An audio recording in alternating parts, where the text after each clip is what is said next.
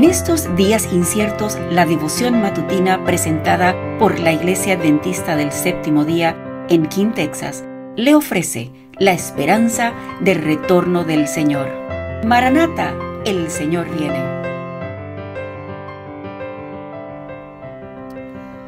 Muy buenos días, les saluda Daniel Cañizares y tengo el, el hermoso privilegio de leer para ustedes el devocional de hoy, 2 de marzo. Lleva como título Joven, lo tuyo tiene remedio. La lectura bíblica la encontramos en Isaías capítulo 1, versículos 5 y 6. Ya no les queda un lugar sano. De pies a cabeza están cubiertos de herida. Nadie se las ha curado ni vendado, ni les ha calmado los dolores con aceite. Se han quedado sin fuerza. Hay un remedio para la espantosa enfermedad del pecado. Jesús. Su gracia basta para los más débiles y los más fuertes deben recibir también su gracia o perecer. Y me di cuenta de cómo podemos obtenerla. Ve a tu cuarto y allí a solas. Pídele con todas tus fuerzas a Dios. Crea en mí, oh Dios, un corazón limpio y renueva un espíritu recto dentro de mí. Al igual que Jacob, lucha muerte en oración. En el Hexemaní Jesús sudó grandes gotas de sangre. No, no es nada fácil. Que el Señor nunca permita que yo deje de aconsejarlos a ustedes, mis jóvenes amigos. Busquen a Cristo de todo corazón.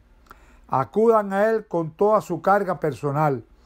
Y cuando se den cuenta de que sin la ayuda de Dios somos nada, cuando lo busquen como el siervo anhela las corrientes de las aguas, entonces Él les dará fuerzas de inmediato. Así experimentarán la paz de Dios que supera todo lo que podemos entender. Si ustedes quieren ser salvos, oren. Dedíquenle a la oración todo el tiempo y la concentración que haga falta.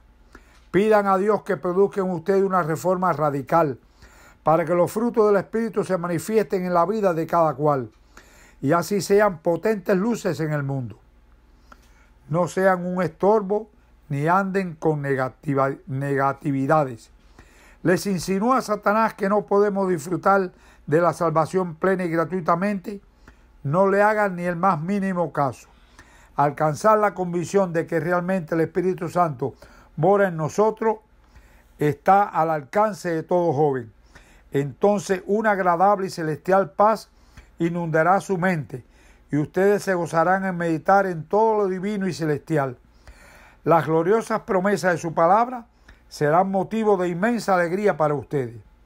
Si amamos realmente más a Jesús que al mundo, nos encantará hablar de Él como nuestro mejor amigo, por quien sentimos nuestro máximo afecto. Él ha acudido en auxilio nuestro cuando nos hemos sentido desorientados y a punto de perecer. Cuando estábamos cansados y agobiados por el pecado, nos volvimos a Él y Jesús quitó la carga de la culpabilidad de nuestro pecado y desvió toda la corriente de nuestros afectos. Por eso ya no nos apetece hacer lo que antes más nos gustaba y en cambio ahora disfrutamos con aquellos que nos disgustaba y aburría. Testimonios para la iglesia, tomo 1, página de la 448 a la de la 148 a la 150. Espero que esta lectura le haya ayudado y sea de una gran bendición para todos. Vamos a tener unas palabras de oración. Amante Padre que estás en los cielos, bendice muy especialmente a la juventud y que esta lectura, Señor, pueda tocar sus corazones y entregar sus vidas a ti antes que sea demasiado tarde. Ya que te lo pedimos todo en el nombre de Cristo Jesús. Que Dios les colme de bendiciones en este maravilloso día. Gracias por acompañarnos. Comparta con otros esta bendición y recuerde seguirnos en las redes sociales y visitar nuestra página web. La información la puede encontrar en las notas del episodio. Bendiciones.